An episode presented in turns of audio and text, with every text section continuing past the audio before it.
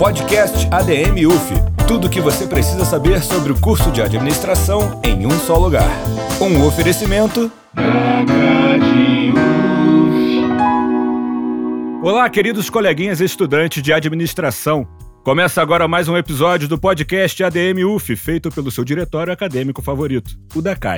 Hoje a gente começa uma série de episódios é, inéditas aqui no podcast, que são entrevistas com os professores. E hoje a gente tem a presença ilustre do nosso professor de comunicação e política, Jaime Baron. Fala, Baron, tudo bem? Beleza, boa tarde, é um prazer estar aqui com vocês, João. Que bom, é um prazer te receber aqui também. Eu fiz uma breve apresentação de você aqui, mas eu queria ouvir nas suas palavras uma apresentação sua, falar sobre um pouco como você começou na UF, se você começou direto na política, se você começou na aula de comunicação, enfim, um pouco da sua trajetória. Tá legal. Bem, eu estou na UF há muito tempo uma parte da minha vivência na UF foi como funcionário e eu estou dando aula propriamente há 20 anos. É, praticamente todo esse tempo já no departamento de administração comecei ah, assim que eu cheguei no departamento dando aula ali para tapar buracos, né, como praticamente todo professor faz quando chega no departamento. Mas eh, em pouco tempo eu consegui botar na prática, vamos dizer assim, tudo que eu gostaria de, de, de botar em termos de dar aula. Né? É, foi muito é, gratificante para mim, como professor, iniciando minha carreira como professor, já dar as duas disciplinas que são a paixão da minha vida. Então, depois que eu passei essa fase de tapar buraco, eu logo fui designado pelo chefe de departamento à época, isso foi em 2000, para dar essas duas disciplinas. No início, a comunicação tinha mais uma professora que era uma veterana, já lá no departamento, e durante alguns anos é, éramos dois professores dando a aula, a disciplina de comunicação. É, política eu peguei logo de cara, é, fora um tempozinho que eu é, me afastei, foi um ano e meio mais ou menos, para doutoramento, eu estou dando política durante praticamente esses 20 anos essa é a minha carreira como professor no departamento de administração. Muito legal. É, eu já fiz as suas duas aulas né, de comunicação e política, passei em todas, graças a Deus. e aí eu queria falar, a gente já falou em outro episódio sobre comunicação por alto. A gente pode até fazer mais para frente um outro episódio que a gente fale só de comunicação, mas hoje eu queria focar na matéria de política. E aí eu queria saber de você, assim, como é a aula de política, os pontos relevantes dela para a disciplina, qual o foco da aula, enfim, o que, que um aluno pode esperar quando for é, estudar política com você? Uhum.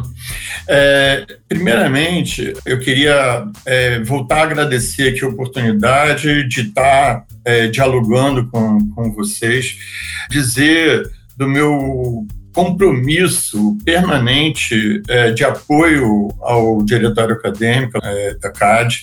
Eu, como professor de política, me vejo na obrigação de fazer isso. Então, durante esses 20 anos de departamento, eu sempre estive é, ao lado, vamos dizer assim, eu nunca não posso dizer que estava à frente, né, porque quem tem que estar à frente são os alunos, mas eu estava sempre apoiando e cobrando que existisse um diretório. Porque durante muito tempo nós ficamos sem diretório. Sim. Lamentavelmente sem diretório. E tem tudo a ver com, com o que eu vou dizer sobre as aulas, isso que eu estou falando, essa introdução que eu estou fazendo ah, em relação à nossa, à minha atitude ah, com o, diretório. Né, é que sem intermediações né, dentro da, dos processos decisórios, essas decisões, seja onde a gente estiver, ah, na nossa casa, no nosso local de trabalho ou é, na política macro, vão ter problemas.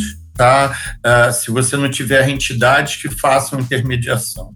Né? E o diretório, é claramente, eu falava isso, sempre é, falei, principalmente nesses anos em que não havia da CAD funcionando, né? existia a figura é, legal, mas não existia de fato alguém ocupando esse espaço. Operando ali, né? É, operando não, não tinha eleição, não, não tinha mesmo diretório é, funcionando. Uh, e eu dizia, olha, vocês estão agora isolados da tomada de decisões aqui do, desse curso de administração. Vocês devem ter problemas com o curso, com professores, com horários, com provas e tal, e vocês não têm condição de fazer isso chegar à chefia de departamento que é quem está responsável pela qualidade das aulas.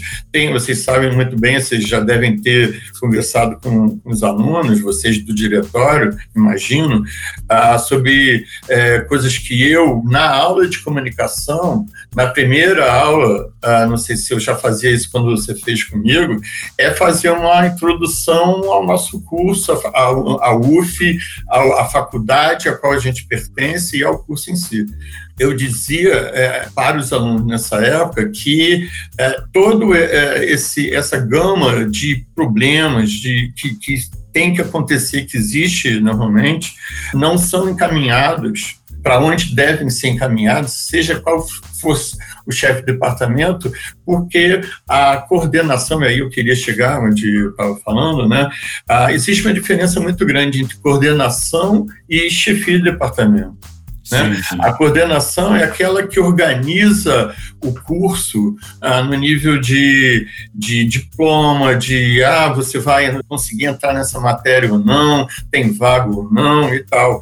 Mas a do departamento é aquela que dá qualidade ao, ao curso. Né? É. Ah, precisa receber ah, notificações daquele professor que está chegando atrasado, que não está dando aula direito. Enfim, eu, como professor, fico muito tranquilo em dizer isso para os alunos. Eu sei que aqui tem problemas, eu posso ser problema. Né? E aí, sem um intermediário, é lógico, todo professor está é, aí como ser humano para ser criticado, pra, sem sombra é, de dúvida. questões na, na, disciplina. E com quem vocês vão reclamar é, do Barão, né? Que a aula deles XYZ não tem quem faça esse encaminhamento, aí vocês vão ter que fazer abaixo assinado e tal, ficar com medo de retaliações, que é uma coisa terrível para o aluno. Né? Ah, você me conhece, quem já teve aula comigo, ah, e, e, aí o pessoal que está entrando agora vai ver ah, que eu respeito muito o aluno, até porque está muito presente em mim o aluno. Sim, sim. Jaime Barão está longe no tempo, mas está muito presente. É, quando eu vou ah, para a sala de aula, tem um Gêmeo Barão aluno ali também. É, a academia é um espaço de interação entre o professor e o aluno, né? Não é só para um nem só para o outro, é um, é um time, é uma equipe. Todo mundo está em prol de, de uma, um objetivo em comum. Então, eu levo para a prática da, das minhas aulas essa condição de respeito mútuo, até deixo bem claro que tem que ser de duplo sentido. Então, não adianta também uh, eu respeitar vocês e vocês não a mim, ou seja, os alunos não me respeitarem. Existe uma hierarquia, sem ela, a aula de política, como você perguntou, e aí a gente pode começar a falar da disciplina em si, da minha aula, né? Queria abrir um parênteses muito importante aqui. Hoje, é, assim que começarem as aulas, e a gente talvez trate disso mais à frente, não vejo a menor condição da gente voltar presencial tão cedo. É, eu, eu concordo. É, isso vai ter que ser pensado. A gente vive uma situação que muda a cada 24 horas, é uma novidade para todo mundo, é uma situação inédita. Uhum. Então, as soluções e as situações vão ser todas a nível de teste, né? É, Sim. Até se encontrar uma solução permanente, vão ter que ser testadas várias opções e tal. E eu concordo com isso que você está falando. Eu tenho a impressão, uh, isso como cidadão, é, professor, que a gente vai ter que cancelar esse semestre tá? Não estou falando em nome de UF, de jeito nenhum, nenhuma sim, instância sim, sim. superior de UF, tá? Mas eu tenho essa sensação de que vai ser muito arriscado. Existem professores que estão no grupo de risco e eu, eu sou uma pessoa que estou no grupo de risco, né? Então, como é que vai ser para eu dar aula? Pois é. presencial, com máscara. Outro dia eu vi uma foto ontem de alguém que voltou às aulas no mundo, aí não sei onde era, que a professora estava com máscara cirúrgica e aquela aquele capacete. Vai, vai um astronauta da aula. Um né? astronauta da aula não dá. Você não imagina uma aula assim? Não dá né, você sua muito ali debaixo da máscara, né, não vai dar. Enfim, é, e para isso a gente vai ter que fazer uma, uma preparação bastante bacana para quando a gente voltar já ser tudo EAD, até que venha a vacina, até que essa coisa toda seja minimamente uh, estabilizada. mínimo estabilizada do ponto de vista da saúde, sim, da saúde sim. pública, né, da saúde geral de todos nós, alunos e professores e também os servidores né? Tem que se pensar sempre nos servidores também. Enfim, então a, o parênteses que eu queria, queria eu abrir, mas não é, entrei no parênteses, é que hoje esse pessoal que vai entrar quando voltarem às aulas, é, no é, terceiro período, vai, é, já teve, quando se inscreveu, a opção de mais uma, um professor dando essa disciplina, que é a professora Agatha Justen. Ah, tá? sim. Informação importante importantíssima, tá? Ah, essa aula de política está sendo oferecida para ser à tarde e, em tese, é, voltada para os alunos de administração pública, que é um público que a gente tem que começar a inserir nas nossas conversas, como essa que a gente está é, tendo agora, tá? Porque já é, entraram duas turmas e agora está entrando a terceira turma de ADM pública. Né? Então, foi pensado ah, para esse pessoal cujo regime de aula é integral, também deve-se é, apontar essa questão, é, né, que os alunos que entram para a ADM pública, eles, eles deverão fazer mais aulas da tarde, pode ser até de manhã, porque ele é um curso integral ao contrário do certo. de ADM geral, que é noturno. Então, eu estou falando aqui ah, em nome, vamos dizer assim, é, da disciplina, mas tem agora uma nova professora, Agatha Justen, que é a coordenadora do curso de administração pública, né? eu sou vice é, e ela que é que vai ministrar essa disciplina à tarde. Tá? Fechando parênteses e voltando, desculpa esse preâmbulo que eu fiz aí, né, Problema é, nenhum. É muita coisa para falar. Ah, quando ontem você entrou em contato comigo, eu pensei assim: ixi, Maria, tem muita coisa para falar. Muita coisa. Não tem problema. Entendeu? Não tem problema. Porque... O problema é não ter coisa para falar. Quando é... tem muita coisa para falar, é bom. Disso eu não, é, não, não, não vou sofrer. Esse problema não, não vai acontecer. Por quê? Porque esse é um momento muito rico do ponto de vista acadêmico e trágico do ponto de vista humano, humanitário, vamos dizer assim. Né? Mas eu, como um, um cientista político, eu não digo isso para me gabar, né? Ah, eu sou do aula de política e não de ciência política, mas para dar aula de política eu me formei em ciência política. Tá?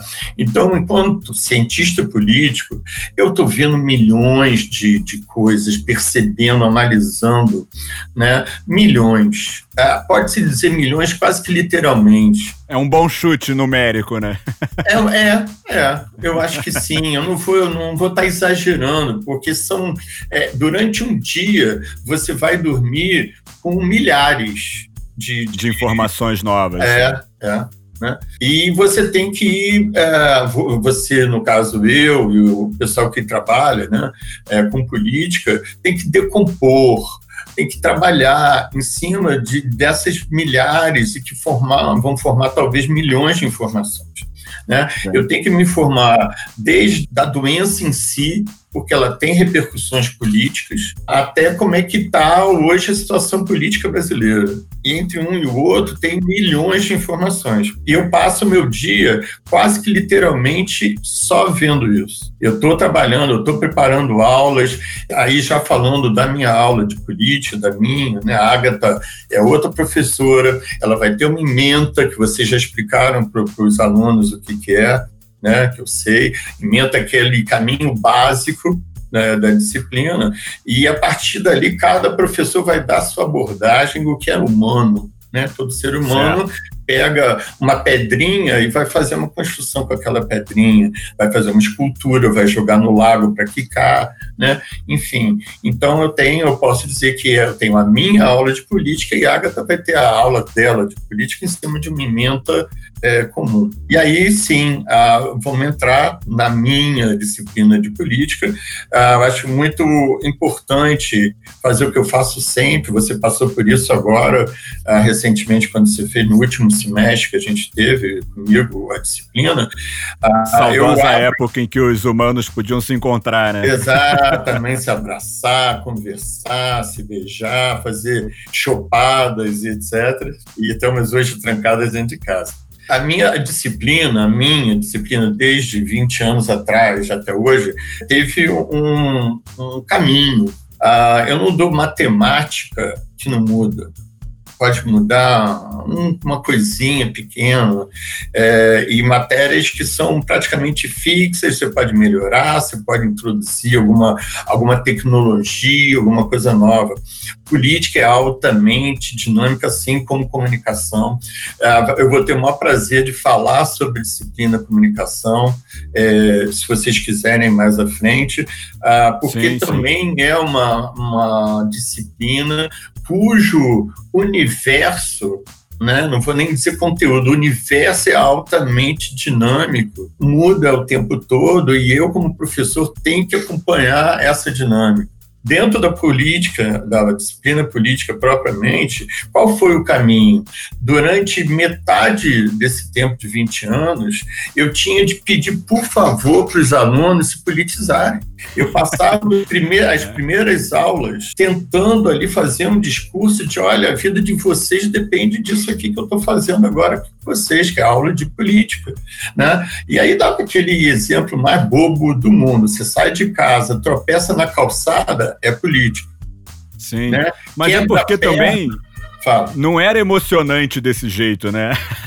Não. o cenário que, político. Não, não tinha essa, essa montanha nenhum. russa de emoções. Não. A gente sempre brinca, fica estudando. Até nas aulas, a gente estuda é, acontecimentos históricos políticos, né? Uhum. Aula de história, aula de política. E fica uma coisa, não sei, eu tô falando a minha opinião pessoal também. Uhum. Eu sempre tive para mim essa coisa tipo assim, ah, seria tão interessante passar por um momento histórico relevante, um momento de virada política relevante. É zero interessante. eu queria fazer parte de uma geração. Tô totalmente arrependido, mordi a língua aqui.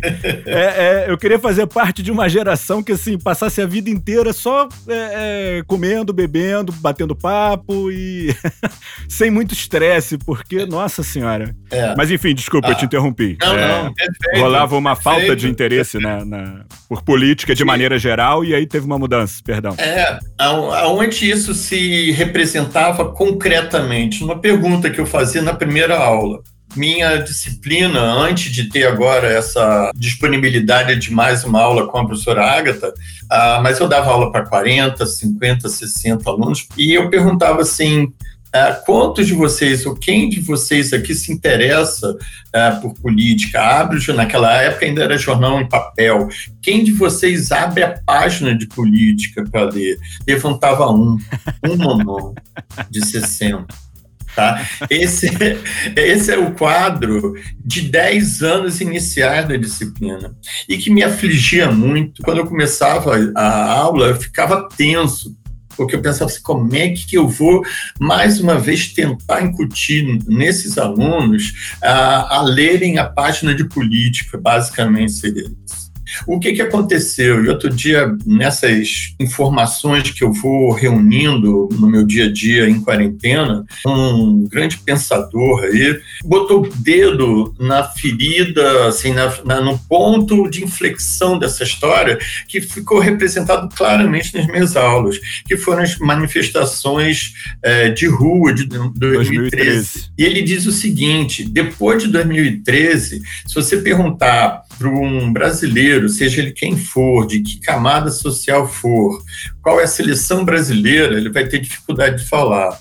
Mas ele vai recitar certinho quem são os juízes do Superior Tribunal Federal, STF. Pois é. Olha só olha a transformação do futebol, que era a alegria do povo, o ópio do povo e etc., né? você passa a ter uma situação em que as pessoas vivem hoje intensamente a política. Ah, qual é o problema? É que hoje a gente vive talvez o, outro lado da moeda, ou seja, está todo mundo muito mergulhado ah, apaixonadamente. E aí, lembrando a linguagem do futebol, é o famoso Fla-Flu. Pois é. Eu ia fazer esse comentário, inclusive. Você uhum. comparou que as pessoas sabiam a seleção e agora sabem os juízes do Supremo. Uhum. Um problema que teve nessa mudança aí é que é, se fala de política com a mesma paixão, paixão que se fala de futebol. E isso, para mim, é muito problemático. É, é muito problemático. Dentro da, do campo da ciência política, eu posso te garantir que é um problema. Por quê? Porque nós fomos treinados a. deveríamos estar neutros, porque é a ciência política. Então a ciência deve ser neutra. É claro que, como o futebol, vamos continuar sempre aqui na, na analogia do futebol, que fica fácil, né? é mais fácil da gente entender. O pessoal da, que faz a comunicação do futebol não pode declarar paixão por Flamengo, Fluminense, Vasco, Palmeiras, etc. Porque ele tem que ser neutro. Né? O cientista político deveria ser, a ciência tem que ser neutra. Mas o que, que aconteceu? A, a paixão ficou tão avassaladora, o, o, as tensões políticas no Brasil uh, se exacerbaram tanto que todo mundo hoje tem o seu time político como Flamengo, né? Você é pró-Bolsonaro, é anti-Bolsonaro, é petista, é antipetista, direita, esquerda e tal, que os cientistas políticos estão com muita dificuldade de se desapaixonarem e verem as coisas de forma neutra. Isso é muito complicado, uh, mas é um dado, não, não tem como sair uh, dessa armadilha na qual a gente caiu. Então, uh, a gente faz o exercício, a gente tenta. Sim, é um exercício diário, né? Sim, sim. Ah, mas nós estamos nesse caldeirão, todos. É. Todos os brasileiros estão hoje no caldeirão. Então, voltando lá para fechar, então, a, a, disciplina, especificamente aí voltando à tua pergunta original, depois de dar esse passeio todo, vamos voltar para o início do passeio, é uma, é uma disciplina que tenta falar fácil sobre política. Por quê? O que, que me levou, levou desde o início a fazer uh, o que eu faço até hoje, né? seguir essa tentativa de fazer uma, uma disciplina de política, eu posso dizer até popular, simples. Né? Eu chamo assim beabá, é o beabá da política. Por quê? Porque vocês são alunos de administração. Assim como comunicação, eu não faço muitos exercícios práticos em comunicação, porque vocês são, são alunos de administração. Então, eu não posso carregar em vamos fazer um jornal aqui. Não, não. E em política, eu também não entro em altos textos de, de autores da política. Então, a gente faz o que eu é, chamo de voo rasante baixo pela política. Né? Ou seja, tudo que diz respeito a política que um cidadão deve saber e, portanto, um, um, aluno de administração deve saber, e mais as coisas que específicas de política que um administrador tem que saber, tem que estar na minha aula. Certo. E é o que falta também, né? Essa, esse conhecimento básico, assim, é uma coisa que é muito carente de maneira geral na, na população. Exatamente, até para instrumentalizar esse clima todo de paixões, ah, minimamente as pessoas têm que saber o que é parlamentarismo, o que é presidencialismo. Tá? Me desculpa sair de novo da, da disciplina, mas. Não saiu, é, não, professor. É isso. Essa, vai ser a sua disciplina é assim. Porque esse momento é muito rico. Né? E aí, certo. de vez em quando, eu vou falar alguma coisa que eu tenho lido ou ouvido. Não sei aonde que eu vi. Foi, olha, numa coluna do Anselmo Góes no, no Globo alguém dizendo ali: olha, o presidencialismo deu errado no Brasil. O presidencialismo é anacrônico no mundo, só deu certo nos Estados Unidos. Por quê? Porque quando tem crise, você leva a crise para uma crise institucional. E, muito radicalmente. No parlamentarismo, e é uma coisa que, que eu faço questão de, de ensinar bem né, na nossa disciplina. Eu lembro. Né? É lógico, tem que ter. Por quê? Porque o parlamentarismo não teria impeachment. Simples assim. Né? No parlamentarismo não há impeachment, há caída de um governo que entra outro no lugar e vida que segue para os alunos que vão ouvir aí a nossa conversa, e fique claro que eu não estou dizendo que tem que ter parlamentarismo no Brasil. E é isso que você deve lembrar também. Eu digo, olha, temos de estudar, estudar sempre, experimentar. Né? Não vamos pegar as coisas como dadas. Ah, o Brasil tem que ser presidencialista e ponto. Até porque nenhuma mudança é simples também, né? Essas coisas todas, qualquer mudança, não estou nem falando dessa em, uhum. em especial. Uhum. Mas qualquer mudança que se faz no panorama político de um país inteiro, dependente do tamanho dele, é uma coisa que deve ser muito bem pensada, muito bem planejada, muito bem. É, a estratégia deve ser muito bem implementada e tal. Exatamente. É, não é uma coisa que pode ser feita de forma leviana, né? Ah, tá ruim assim, vamos mudar agora para esse aqui. Não é, não é desse jeito que a banda toca. Até porque a, a ponderação é importante dentro da, da política e da ciência política naquele caminho que eu já falei aqui agora. A, da neutralidade, da ciência. Então, por que não e fazendo estudos, pesquisando, pensando, botar um grupo para pensar, parlamentares, sei lá quem vai, vai estudar isso no Brasil. Né? Não vou entrar aqui numa uh, imaginar como é que seria isso no Brasil, uma, é estudar a possibilidade de é, implantação do parlamentarismo no Brasil. Dirão alguns mais antigos que já teve dois plebiscitos e, e deu presidencialismo de goleada. Mas depois de, do impeachment de Dilma, do renascimento desse papo agora, dessa história agora com Bolsonaro, você vê quão reincidente é o problema. E aí você cria mais uma crise institucional onde o cara que é responsável pelo destino do Brasil está sempre em julgamento e se ele estiver mal, se ele estiver em, em, em mais condições de governabilidade, é impeachment, né? Isso é muito radical, tá? É muito radical. Outro dia eu vi um meme que é meme, tá, gente? É besteira, isso aqui não é para ser levado a sério nem nada. É. Mas que era assim, olha, esse lance de eleição não tá, não tá dando certo não, porque tão, tá entrando uma galera muito, muito incompetente aí no, no, no governo, um seguido do outro, não tá, não tá muito bom isso não. A gente devia fazer um sorteio. que a chance de entrar alguém mais capaz ali tá mais alta. Eu já ouvi isso há algum tempo, que o sorteio tá isso melhor. Vai Tirando o cara ou coroa, cada um já bota que, um papelzinho ali no, tem sido um tiro, um tiro ao ermo, né? Quando a gente vota hoje no Brasil, é um tiro no espaço, assim, né? É. Vai que cola, vai que dá certo, né? Então, o sorteio pode ter essa mesma possibilidade. É claro que a disciplina de política vai mostrar tudo o contrário disso, né, João? É, pois é. Né? E deve também, é né? bom essa deixa que você é, deu aí ah, para a gente pensar justamente nesse caminho que a gente estava agora recém-trilhando, né? que é pensar, estudar com moderação, ponderação, mas não imobilismo. Ah, o imobilismo tem nos levado a essas crises incidentes cada vez mais dramáticas, porque elas vão, a cada é, crise que passa, a, a condição política, econômica e de, do, do, país vai piorando. Não tem um, como é. o país melhorar com crises após crises, não tem a menor chance. Né? Então a gente tem que repensar um pouco. Então, para fechar a tua pergunta, né, que eu já devo estar uns 15 minutos respondendo, né, é que esse voo rasante sobre o universo da política uh, tem como objetivo fazer com que o aluno, no final da disciplina, tenha condição, sim, de encarar as conversas, as discussões uh, e se posicionar, inclusive.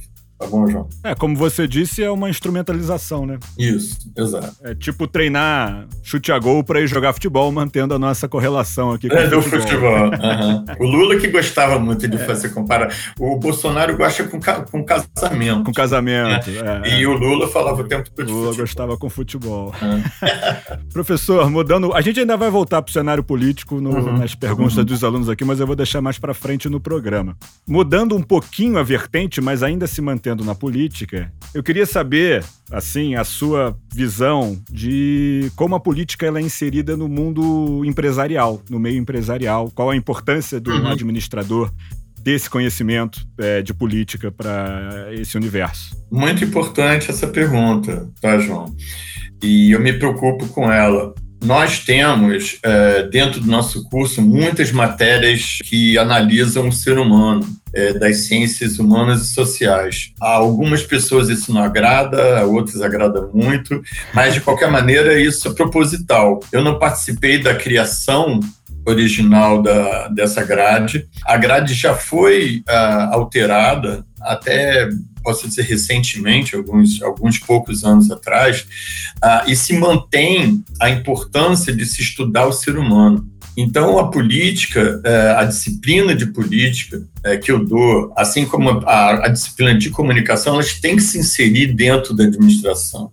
Eu tenho que mostrar para vocês por que, que eu dou essa aula, para não ficar ela pendurada ali, forçada, tem que fazer matéria do Barão e agora da Ágata, política, um saco, não sei o que e tal. Né? Primeiro faço de tudo para não ser chata, né? É a primeira providência.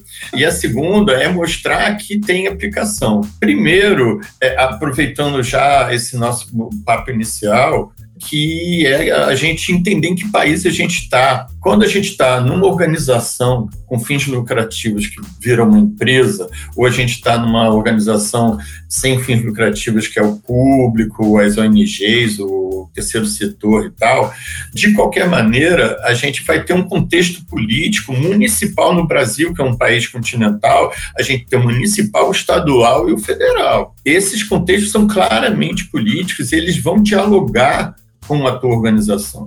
Você vai estar inserido nas políticas municipais, estaduais e federais. Diria até que normalmente a federal, porque é aquela que dá o norte da economia, né, da olha, a gente está indo para cá, os juros vão aumentar, os juros vão diminuir. Isso tudo é iniciativa federal, do governo federal. E outro aspecto importante de interlocução da política com a administração é o que acontece de política dentro das organizações, num outro nível, que é a competição, a disputa pelo poder, aquela coisa de, olha, eu vou passar por cima do meu coleguinha aqui para ter a ascensão que eu quero. Eu tenho família, eu tenho não sei o quê, ou seja lá qual razão você tem para passar por cima de, dos teus obstáculos, sejam onde quais forem, para ganhar mais, para ter promoção, para chegar CEO da, da empresa. E você tem, nesse aspecto também, eu lembro das suas aulas e tal, que você tem diversos hum. exemplos de políticas empresariais, né? E o funcionário ele se enquadra a cada hora, ele pode não se enquadrar numa política empresarial da empresa X, mas se enquadrar na da empresa Y.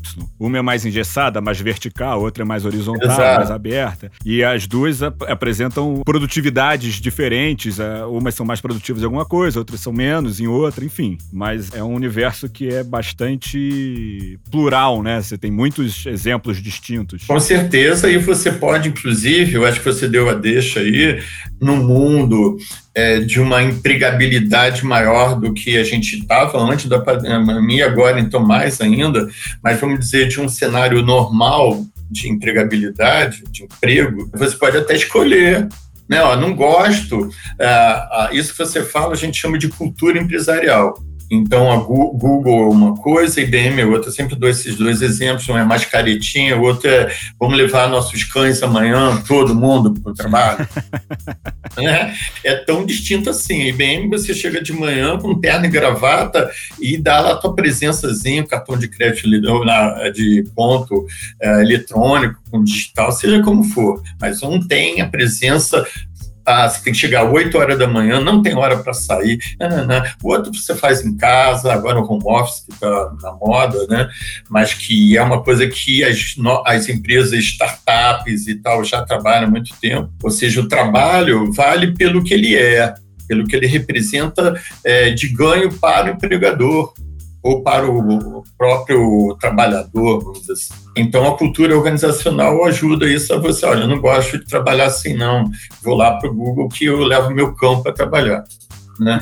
ah, e fora a questão do, do política no nível do, do, do trabalho, é, que a gente chama aí, já até puxando para a comunicação, que é a comunicação horizontal e a competição horizontal entre funcionários e tal, tem a, a maior, que é das empresas com as empresas. Né? Como é que as empresas se colocam é, de uma forma X ou Y diante das suas da concorrência, se ela faz lobby lá em Brasília para conseguir uma facilidade ou não. Né? Então tem esses níveis todos de interação entre a política e a administração. Muito bom. Professor, eu vou passar para as perguntas dos alunos, Beleza. que são anônimas, tá?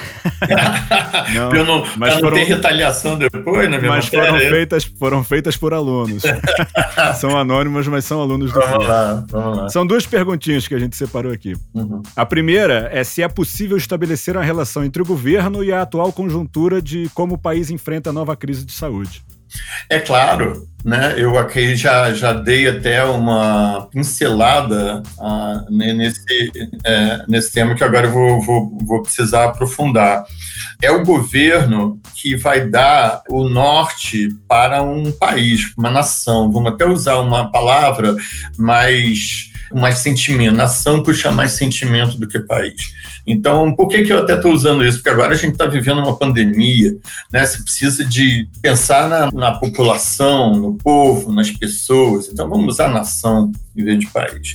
Então, é o governo é, central num país pequeno vai ser ele só, num pouco maior vai ter estadual e municipal. O Brasil, como a gente falou aqui, tem três níveis de governo. Então, a pergunta aí, uh, eu vou tomar a liberdade né, de falar Fica sobre o federal, que é o que realmente decide. Ah, numa crise como a atual, a gente vê quando você acompanha a evolução da Covid-19 no mundo, saindo lá de Wuhan, na China, ah, nos últimos dias de 2019, por isso ela é 19, não sei se as pessoas sabem, porque que recebeu essa o nome da doença.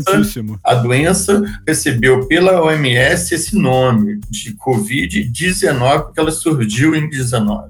Enfim, a gente vai acompanhando como é que está sendo a atuação dos governos diante de uma ameaça tão terrível. Já são 3 milhões de infectados no mundo, 3 milhões. São cifras de guerra mundial. Só para deixar claro, são 3 milhões, nós estamos conversando aqui dia 5 de maio, tá? De 2020 porque o programa é lançado, é gravado no dia e lançado no outro. Ah, nós estamos é, dobrando aqui no Brasil a cada cinco dias o número de infectados. Então, voltando ao, ao papel do governo, é o governo que não vai fazer muita coisa, não, ah, isso é uma doença, tem que passar, todo mundo vai ter que adoecer, e essa é uma atitude de governo e tem outros que pararam com uma semana de notícia. Já tem um paciente, dois pacientes de Covid no meu território, fecha tudo. Foi o caso de Portugal. Portugal. Portugal de declarou calamidade pública com duas mortes. Com uma morte, acho. Eu não lembro quanto. Eu li isso outro dia. Uma controlou. atividade de governo. Tá? É isso que esse aluno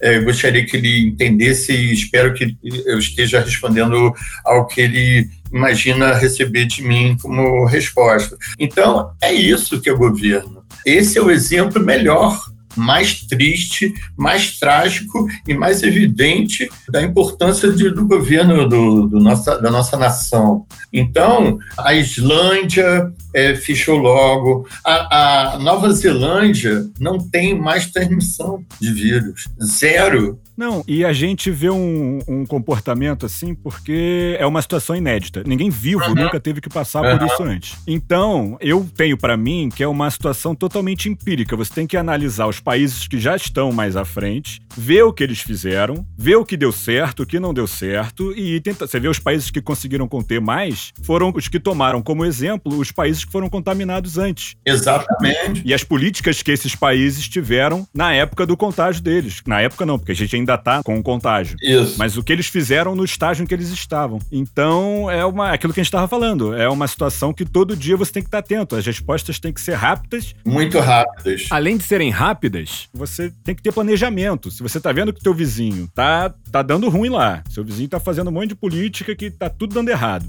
Uhum. Então, Portugal é um exemplo que se planejou, não é simplesmente vamos fechar. Eles se planejaram para fechar. Eles se planejaram para ver como eles iam abrir o comércio, que deu uma relaxada agora segunda-feira. Cheio de restrição. É, eles tiraram o estado de calamidade pública, mas eles mantêm o alerta. É, olha, o, o vírus ainda tá aqui. Então, é, é, planejamento, igual qualquer governo deve fazer. Né? Deixa eu fazer aí de novo um parênteses, mas esse vai ser curto mesmo. O vírus continua circulando, João. É, isso aí. Tá? Muito importante esse parênteses que eu estou abrindo, uh, falando aqui. Ou seja, Portugal tem vírus circulando, a Islândia, a Nova Zelândia, e aí todos aqueles governantes, né, respondendo de novo a pergunta, que fecharam com antecedência, foram muito uh, sérios né, e comprometidos com a boa condução, porque o que, que une as ações, as preocupações e ações diante da, dessa pandemia é o, é o, que você falou, é planejamento, é o que você decide, quando decide, o timing de que você faz tudo. Por isso que é tão difícil a saída, por isso que aí não tem nada em comum.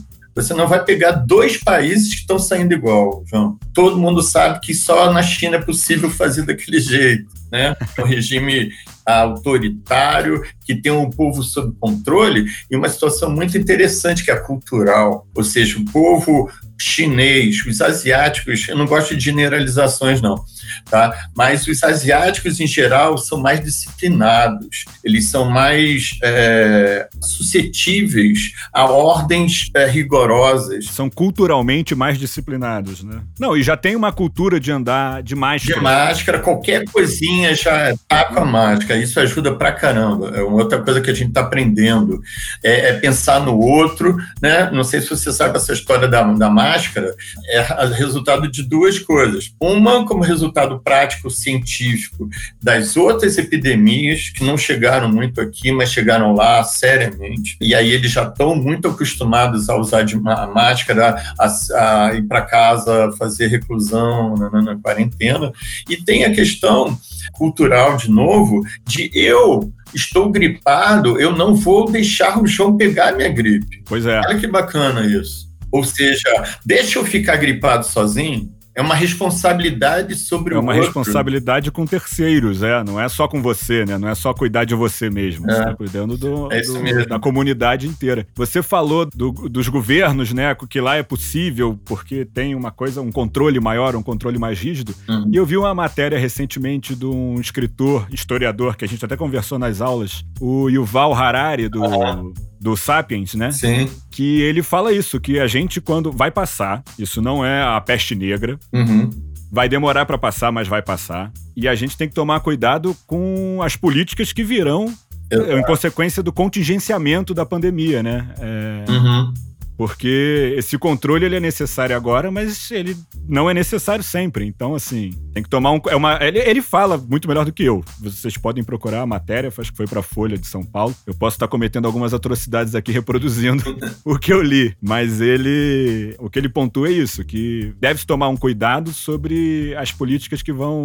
Vão é, ser implementadas a partir que vão, sobre, que vão sobreviver a partir de agora. Isso. É, isso entra também num aspecto que você tocou que é a, a complexidade da, da pandemia em, em, em todos os sentidos como entrar em quarentena, quando sair da quarentena, e aí tem isso que eu acabei de dizer, que não tem nem dois países que estejam saindo da mesma forma. Fechar teve um padrão, chega a ter um nome, lockdown, tem um nome para isso, é fechar geral, com o exército na rua, com polícia na rua, para ninguém sair. Mostrar ali por que, que você está saindo. Ah, eu vou à farmácia, eu vou ao mercado e volto para casa. Sair com cachorro, não sei se você ouviu que em Buenos Aires tinha gente alugando o cachorro para poder passear na rua. na quarentena na Argentina. O capitalismo é implacável, né? Olha, olha o que que surge no. olha o serviço que surge, Fica... aluguel de cachorro para você poder sair de casa. Fica a dica aqui no Brasil para se tiver lockdown, ninguém arrumar cachorro para sair de casa. Muito bom. Professor, aqui, deixa eu partir para a última pergunta. Sim. Essa é menos espinhosa. Qual a sua opinião sobre a influência e uso das redes sociais no nosso cenário político atual? Elas mais ajudam ou mais atrapalham? É menos espinhosa, mas é espinhosa ainda, né? É, eu diria que é muito pior. Bem pior. Ah, vamos lá. É, como tudo na vida, e eu até já dei a entender aqui que é, eu falo de ponderação, moderação, você sabe disso. Ah, até nisso, é, a gente tem que ter um, um, peso, medir em que, que é bom e o que, que é ruim. A resposta é sim e não essa pergunta. Claramente, elas são muito boas e muito ruins. Qual é o peso do bom e do ruim? Eu não me atrevo a, a falar porque depende do, do que você está sentindo e do que você quer tirar dessa resposta. Se você está muito interessado em resultados eleitorais, quem está no poder, quem sai do poder, não sei o quê, você vai dizer que é muito ruim. Por quê? Porque as fake news, isso já está mais do que sabido no mundo inteiro, desorganizam a vida política, porque são um elemento artificial não está acontecendo aquilo que está sendo divulgado. É uma realidade paralela, ficcional e que leva a uma confusão da realidade. Então, isso é muito ruim essa palavra ela veio realmente atrapalhar muito, trazer um elemento muito ruim para a prática política, porque, como eu acabei de dizer, ela distorce a realidade. E a realidade já é difícil, a realidade já é cruel. a é realidade já é absurda, né? Sobre qual trilho de normalidade, de ciência, de tratar que você vai trabalhar, se o tempo todo estão te, te derrubando desse caminho, com notícias falsas. Então, elas são muito danosas, sim. Elas nos atrapalham, inclusive, na nossa vida particular, pessoal, porque ela cria problemas, crises, nas famílias, com amigos, na tua condição de votar, já falando especificamente de, da, da, política. É, isso virou um problema mundial. É, tem muito dinheiro em jogo, inclusive, nesse mundo, né? Quem fornece os dados, como é que você foge disso tudo? Mas, é, vamos lá para o Barão, que tenta se equilibrar o tempo todo entre o certo e o errado, o bom e o ruim. Então, o lado bom é a explosão da mídia social, das mídias sociais, para a gente ter mais informação. Então, grande parte desse estudo que eu tenho feito, que eu falei aqui no início, todo dia aqui analisando tudo que está acontecendo em torno da pandemia, e o, acompanhando é óbvio que o, a política brasileira, ah, porque ela tem questões nacionais, tem ah, ingredientes brasileiros na, na crise hoje institucional, política brasileira, e ela dialoga totalmente com a pandemia também. Então, grande parte das informações que eu tenho hoje, eu capto nas mídias sociais. Então, como é que eu posso dizer que é totalmente ruim ou é, ou é mais negativo do que positivo? Tem também ah, uma carga altamente positiva. Como tudo na vida, a gente tem que tentar ah, equilibrar, analisar, se vacinar o melhor possível, porque não dá para se vacinar totalmente, em relação às fake news, etc. Tá? Tentar, como eu disse em sala, você deve lembrar, pesquisar fonte e tentar mais de uma fonte dar trabalho. Ontem estava pensando aqui comigo, ah, de novo, o ser humano é preguiçoso. Nós somos preguiçosos. Então, pô, ah, vou ver aqui, checar isso aqui.